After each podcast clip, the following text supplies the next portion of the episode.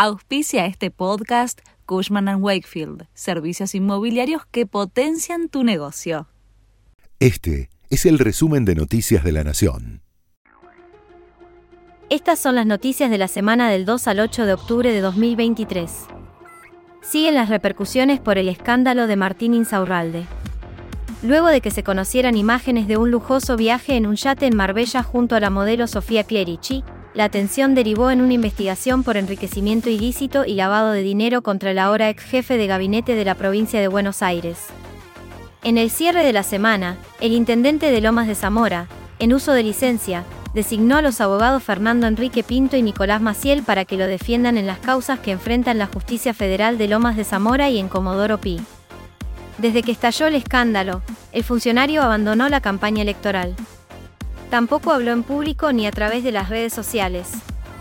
Quien sí habló fue su expareja, Jessica Sirio, quien también fue imputada en dichas causas, luego de que trascendiera un supuesto acuerdo de divorcio por 20 millones de dólares que habría depositado en Uruguay. En una entrevista en Telefe, canal en el que trabaja la conductora, desmintió las acusaciones. Algo que hizo mucho ruido son esos 20 millones que él te habría dado para cerrar el divorcio. De dólares. Realmente no entiendo de dónde salió. eh, eso es absolutamente mentira. Nunca hubo un arreglo con esas cifras. eh, nunca vi una cifra así toda junta tampoco. Eh, no, eso no, no es real. ¿Y, y hubo arreglo? Realmente no, no, no hubo arreglo. Sí firmamos el divorcio hace tres meses. ¿Vos ratificás, negás Sí, lo que haya existido No, una no, transferencia de existió. plata a Uruguay? No, nunca existió. Yo no tengo cuentas en Uruguay, nunca las tuve, eh, ni antes de estar casada con él, nunca. Insaurralde. No, que, o sea, no sé, son cosas que tienen que responder su, su, su, su abogado o las personas que, que le lleven todo esto adelante. No, no soy yo, no, no me corresponde a mí responder eso porque no lo sé.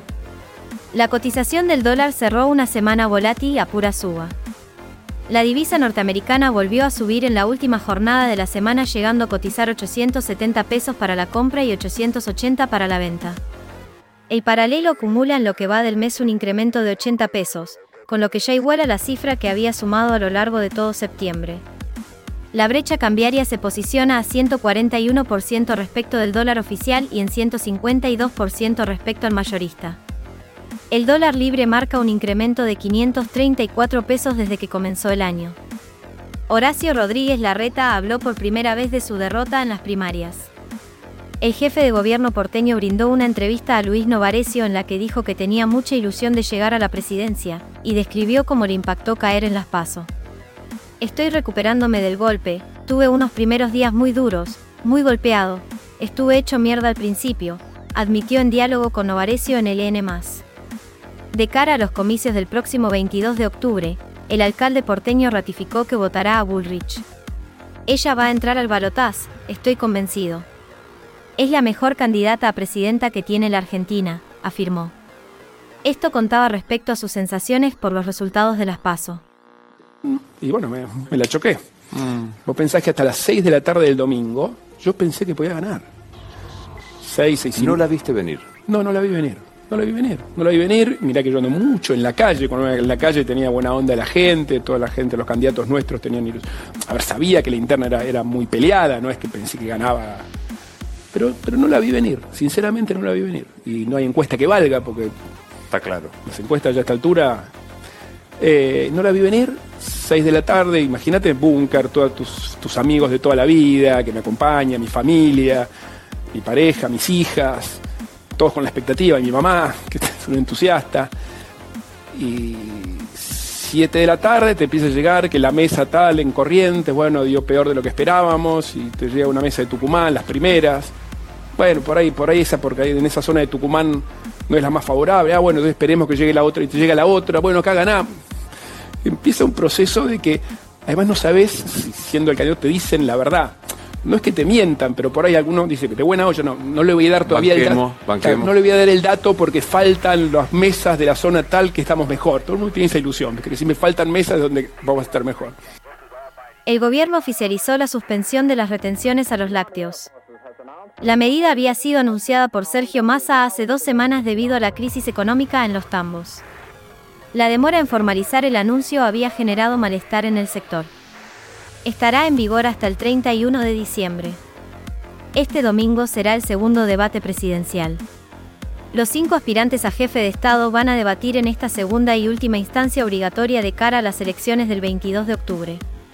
La cita será en la Facultad de Derecho de la Universidad de Buenos Aires desde las 21 horas.